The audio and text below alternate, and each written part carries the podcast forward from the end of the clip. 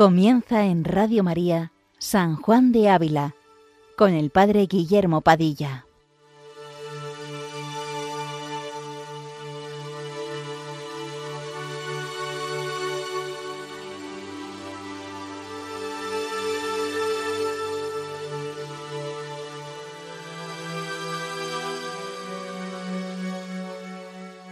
Muy buenos días, queridos amigos de Radio María. Continuamos esta mañana con este programa que dedicamos a San Juan de Ávila, doctor de la Iglesia Universal.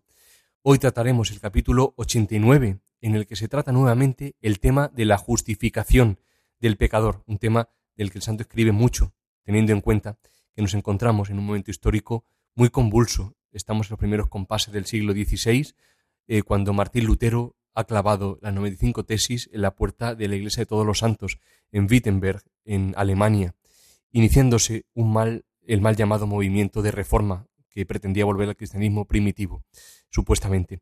Eh, los postulados de la reforma protestante son tres, son muy importantes, quizás sirven muy bien como, como un contexto del, del capítulo que vamos a tratar. Son la sola gracia, la sola escritura y la sola fe. Los explicamos muy brevemente eh, para que comprendamos ahora después lo que San Juan de Ávila refuta en este capítulo y el porqué de hacer hincapié, eh, como ahora veremos, en la justificación del hombre. Los protestantes, como eh, digo, creen que Cristo es el único que puede justificarnos solo por su gracia, la sola gracia, es decir, que las obras, incluidos los ritos eclesiásticos eh, y cualquier otro tipo de esfuerzo humano, los sacramentos, no son la causa de la salvación del hombre. Cristo, dicen ellos, murió por nosotros y a través de él, por medio de la fe, somos salvados. Por lo tanto, la salvación es obra de la sola gracia de Dios. Segundo, ellos hablan de la sola escritura. Solo por la escritura eh, conocemos a Dios. La única fuente de revelación y la base de la doctrina cristiana son las Sagradas Escrituras, el Antiguo y el Nuevo Testamento. Por tanto, niegan que la tradición sea palabra de Dios. Sin embargo, leemos en la Constitución dogmática de Iberbun del Concilio Vaticano II que la Sagrada, esto es muy importante que lo escuchemos bien, porque deja muy claro eh, la relación que hay entre Sagrada Escritura y tradición. Eh, como digo, ellos niegan la tradición. Dicen, la Sagrada Escritura y la tradición están íntimamente unidas y compenetradas, porque surgieron ambas de la misma divina fuente, se funden en cierto modo y tienden a un mismo fin, ya que la Sagrada Escritura es la palabra de Dios en cuanto se consigna por escrito bajo la inspiración del Espíritu Santo, y la Sagrada Tradición transmite íntegramente a los sucesores de los apóstoles la palabra de Dios, a ellos confiada por Cristo y por el Espíritu Santo, para que con la luz del Espíritu de la verdad la guarden fielmente, la expongan y la difundan con su predicación, de donde se sigue, termina diciendo este punto de, de, de que la Iglesia no deriva solamente de la Sagrada Escritura su certeza acerca de todas las verdades reveladas. Por eso se han de recibir y venerar ambas con un mismo espíritu de piedad. Como vemos queda muy claro eh, la relación que existe tan íntima entre Sagrada Escritura y tradición para la Iglesia Católica. Y el tercer y último postulado de, eh, de los protestantes es la sola fe, es decir, la fe es lo único que mediante la gracia de Dios nos salva. Ninguna obra puede salvarnos, dicen ellos, sino solo la fe. Recordemos lo que decíamos en el anterior programa. Para los protestantes, el hombre es a la vez justo y pecador. Es declarado justo por Dios, pero permanece intrínsecamente pecador. Lo decíamos con un ejemplo. Eh, es como si fuera eh, una bola de barro cubierta de nieve. Es declarado justo, aparentemente justo. Sin embargo, intrínsecamente es pecador. Por eso sus obras carecen de todo mérito. Solo nos salva la fe.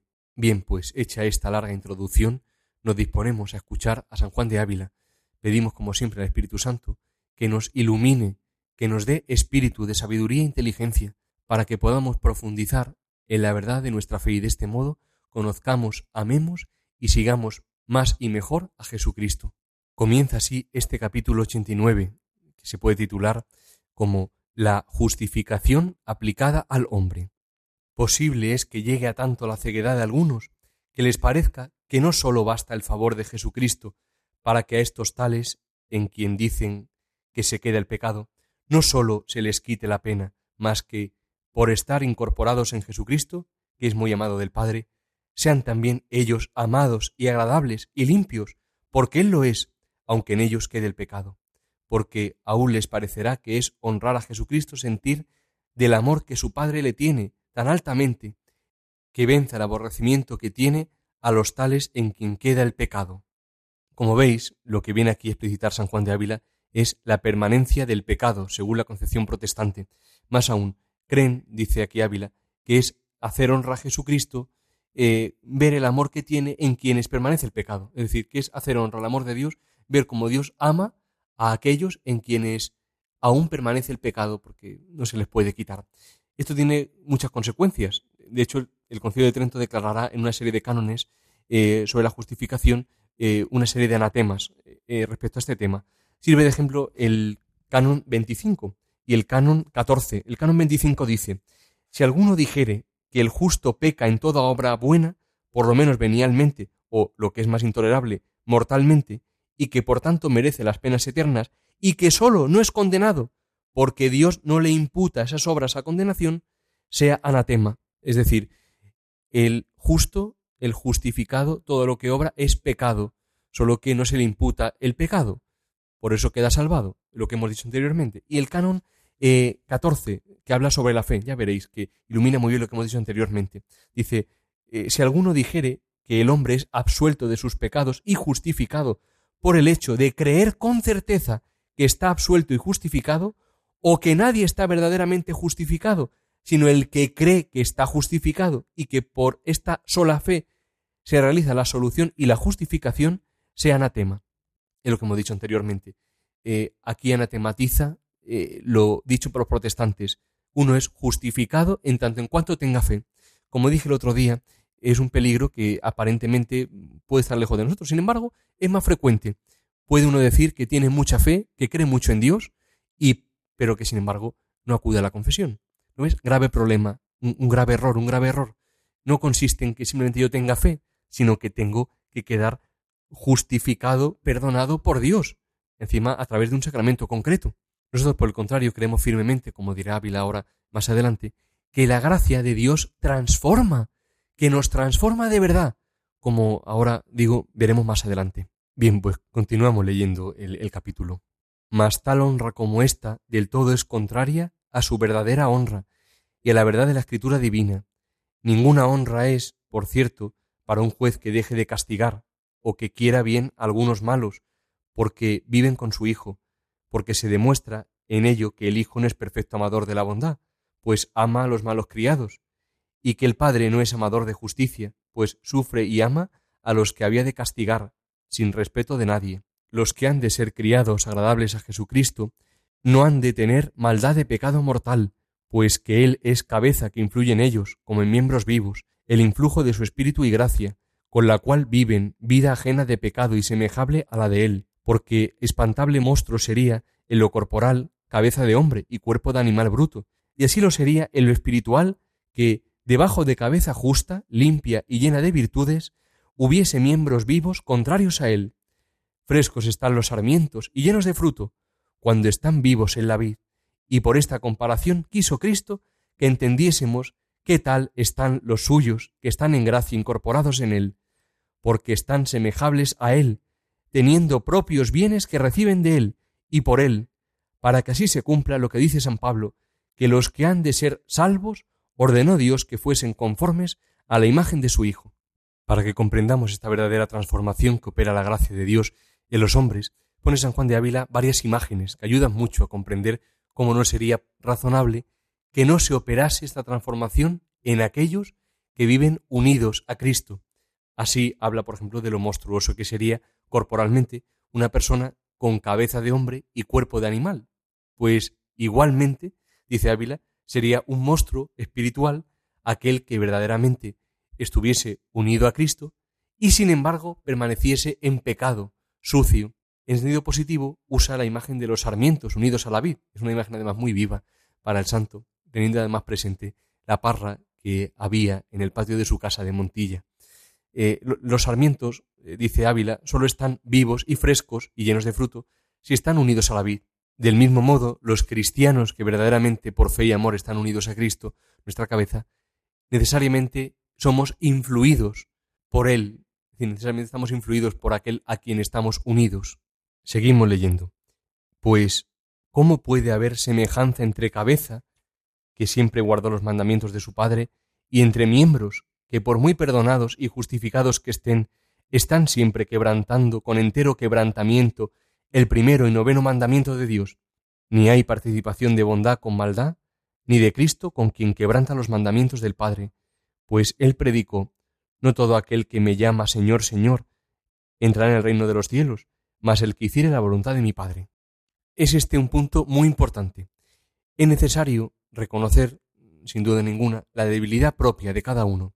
Sí, todos somos débiles, por supuesto, y si no es por pura misericordia de Dios podríamos cometer los peores crímenes del mundo. Ahora bien, no vale excusarse en la debilidad para justificar nuestros pecados, más aún si son mortales. No, yo soy débil y por tanto por eso caigo. No. Si una persona supuestamente unida a Jesucristo cae repetidamente en pecado mortal, o la lucha que tiene continuamente es grandísima, tanto así que algunas veces cae, una de dos. O hay un problema más bien de tipo psicológico por el cual se anula o se ve mermada la libertad de la persona, y por tanto no sería pecado como tal, pecado mortal, si no hay plena conciencia, plena libertad, o realmente no hay una verdadera unión con Jesucristo. Algo está impidiendo que se derrame la gracia. Es decir, no hay oración verdadera, no hay unión con Cristo, no, algo ocurre, porque Dios ciertamente transforma. Dios nos transforma, haciéndonos fácil o difícil. Eso hace la virtud. Hacer sencillo, con la transformación operada por la gracia de Dios en el alma, lo que naturalmente es difícil a nuestra humanidad concupiscible. Bien, proseguimos leyendo este capítulo. Dice ahora sí. Y están tan lejos de la verdad que el favor de Cristo se entienda a que están en gracia del Padre, ni de Él los que quebrantan los mandamientos, que dice el mismo Señor, si guardarais mis mandamientos, estaréis en mi amor, como yo guardé los mandamientos de mi Padre y permanezco en su amor. Pues, ¿quién habrá que espere que, quebrantando mandamientos, sea amado del Padre por respeto de Jesucristo, pues que Él permanece en el amor del Padre guardando sus mandamientos. No será, cierto, amado el esclavo, sino por la vía que lo fue el Hijo. Ni Él tendrá en su gracia y amor, sino a quien guardare sus mandamientos, como claramente lo dijo en las palabras ya dichas. Y porque nadie en esto se engañase, habiendo dicho primero, Estad en mí y yo en vosotros, dijo después, Estad en mi amor. Y para declarar que era estar en él y en su amor dijo, Si estuvierais en mí y mis palabras estuvieran en vosotros, cualquier cosa que pidáis se os cumplirá. De manera que quien quebranta sus palabras no piense que está en su amor, ni incorporado en su cuerpo como miembro vivo, aunque fija está la sentencia de la Divina Escritura, que dice, aborrecible es a Dios el malo y su maldad. No es compatible amor a Dios y quebrantamiento de los mandamientos. No es compatible. San Juan de Ávila eh, habla claro. No vale decir que yo amo mucho al Señor si me es indiferente los mandamientos o si es pecado solo lo que yo considero que es pecado. El pecado, cuando es mortal, es decir, contra los diez mandamientos, teniendo conciencia de, lo que se de lo que se realiza y cometiéndolo libremente, causa un verdadero divorcio entre Dios y el alma. Por eso en el Sermón 51 dirá Ávila, Oh pecado, que haces divorcio entre tales casados, que apartas cosas tan juntas, que tanto se aman, ¿quién nos espantará de ti, de que puedas tornar a Dios de manso en airado, de amoroso en aborrecedor, y que envíe el infierno y para siempre castigue a quien crió a su imagen y semejanza, y aun a quien había tomado por hijo y prometido la herencia del cielo? ¿Quién habrá que no te aborrezca, sino quien no te conoce o a quien no se le da nada por estar mal con Dios ni ser de él castigado.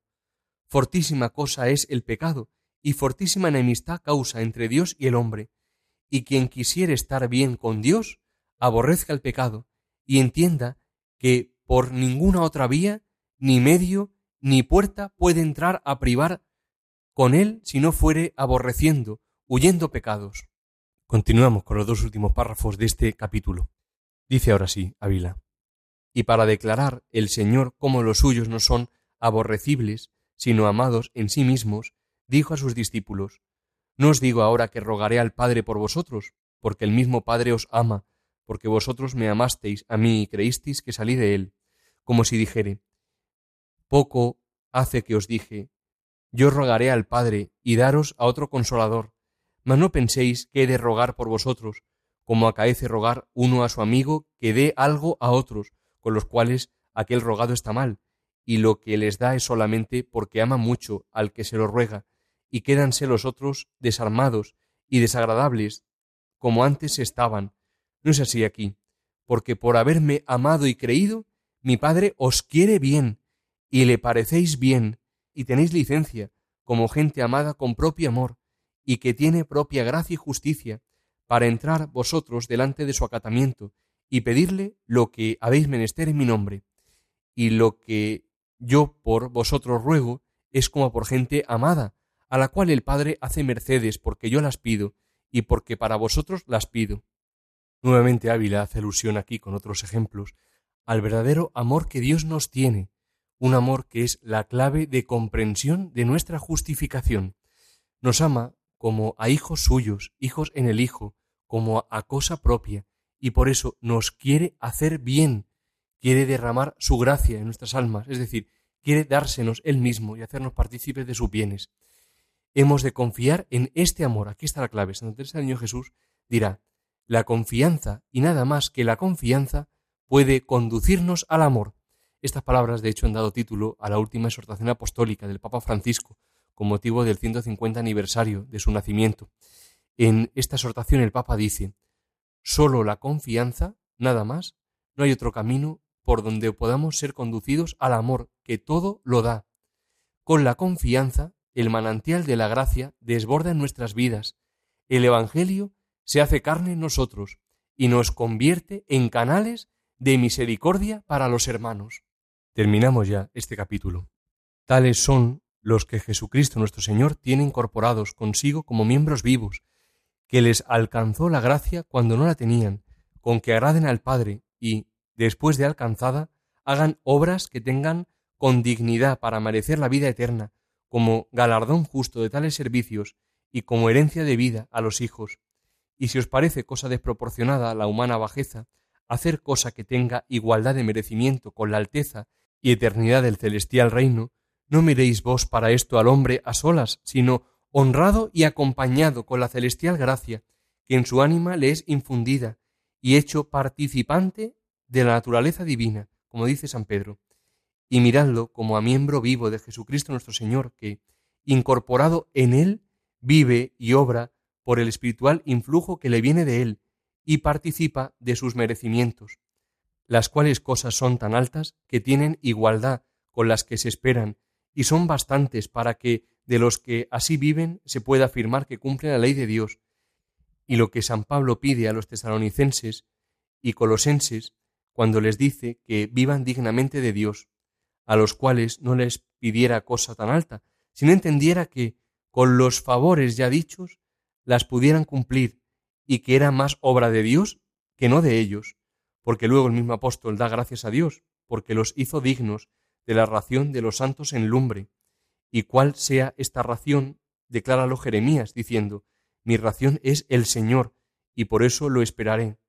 Y David dice de Dios, Tú eres mi ración para siempre. Digno es de esta ración quien la ley de Dios cumple con las buenas obras ya dichas, y quien es hallado leal en las pruebas que Dios le envía, según está escrito. Tentólos el Señor y hallólos dignos de sí. Y por lo uno y por lo otro está escrito que dará Dios el jornal de los trabajos de sus santos. No consiste en que confiemos en nuestras fuerzas, consiste en que pongamos la confianza en Dios, que da su gracia para que hagamos obras dignas de mérito. La tradicional enseñanza católica sobre el crecimiento de la gracia nos dice, como hemos visto hasta ahora, que justificado gratuitamente por la gracia santificante, somos transformados y capacitados para cooperar con nuestras obras, con nuestras buenas acciones, en un camino de crecimiento de la santidad. De este modo somos elevados de tal manera que podemos tener reales méritos para el desarrollo de la gracia recibida. En esta exhortación última que hemos repetido del Papa Francisco, aludiendo a Santa Teresita, dice el pontífice en relación a este tema que Teresita prefiere destacar eh, el primado de la acción divina e invitar a la confianza plena, mirando el amor de Cristo que se nos ha dado hasta el fin. es importante porque justo viene relacionado con este tema del que estamos hablando. En el fondo, dice el Papa, su enseñanza es que, dado que no podemos tener certeza alguna mirándonos a nosotros mismos, tampoco podemos tener certeza de poseer méritos propios. Entonces no es, no es posible confiar en estos esfuerzos o cumplimientos. El catecismo ha querido citar las palabras de esta santa cuando dice al Señor, compareceré delante de ti con las manos vacías, para expresar que los santos han tenido siempre una conciencia viva de que sus méritos eran pura gracia. Esta convicción despierta una gozosa y tierna gratitud. Por consiguiente, dice el Papa, la actitud más adecuada es depositar la confianza del corazón fuera de uno mismo, en la infinita misericordia de un Dios que ama sin límites y que lo ha dado todo en la cruz. Por esta razón, Teresita nunca usa la expresión frecuente en su tiempo, me haré santa, sino utilizará más bien que será Dios, será Jesucristo mismo, quien sea su santidad, Él en ella, es decir, Él en nosotros, hará la obra que tanto deseamos. Pues nos despedimos. Hasta el próximo programa, queridos amigos, y si quieren volver a escucharlo pueden hacerlo como siempre en la sección podcast de www.radiomaria.es y pueden como siempre hacer cualquier indicación al Padre Fernando o a un servidor en el correo electrónico sanjuandeávila@radiomaria.es. Que San Juan de Ávila interceda por nosotros ante el Señor y que por nuestra parte busquemos siempre el reino de Dios y su justicia, sabiendo que lo demás se nos dará por añadidura. Buenos días, queridos amigos, y que Dios os bendiga.